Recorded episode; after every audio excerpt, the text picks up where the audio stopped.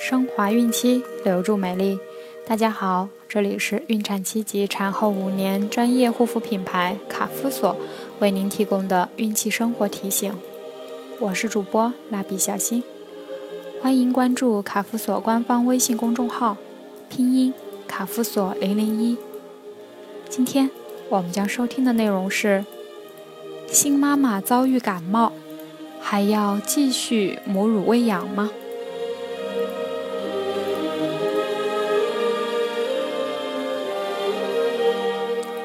产后新妈妈除了要注意新生宝宝的健康外，对自身的呵护也需要格外注意。虽然分娩过后，家人对于新妈妈的会格外照顾，但是还是难免遭遇感冒的情况发生。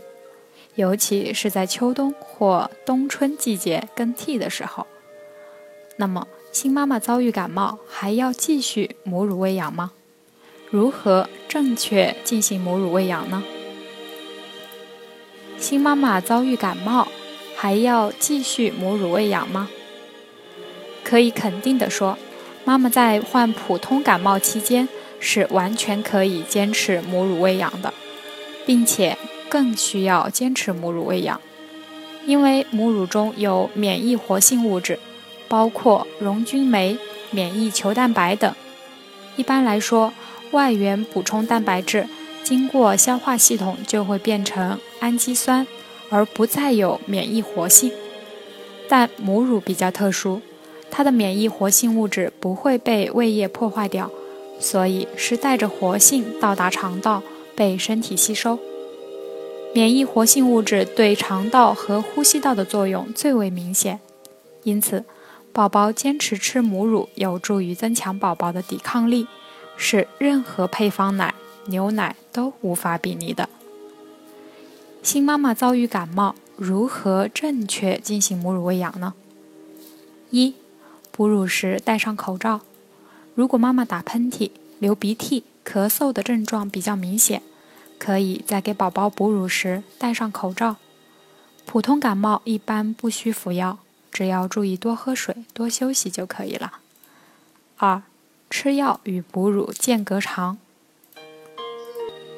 如果在医生的指导下需要服用一些对症治疗的药物，除了要看清药物的说明书外，还建议在哺乳后立即服药，这样。距下次哺乳的时间间隔时间更长，可以尽量减少乳汁中的药物含量。三，多通风，保持空气流通。感冒后要注意环境通风，避免交叉感染。感冒属于上呼吸道感染，通常为空气中存在的各种病毒通过呼吸道传播而发病。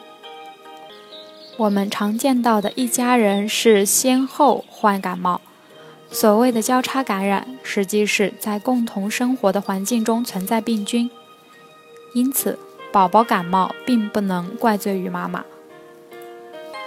健康坐月子，环境应保证空气流通，注意每天开窗通风，只要不对着产妇和宝宝直吹，并注意保暖，就没有问题。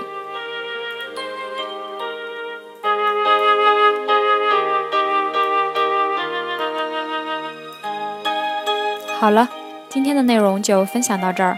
想要继续收听的朋友们，记得订阅并分享到朋友圈哦。卡夫所提供最丰富、最全面的孕期及育儿相关知识资讯。天然养肤，美源于心，让美丽伴随您的孕期，期待您的关注。蜡笔小新在中国美丽的鹭岛厦门给您送去问候，明天再见。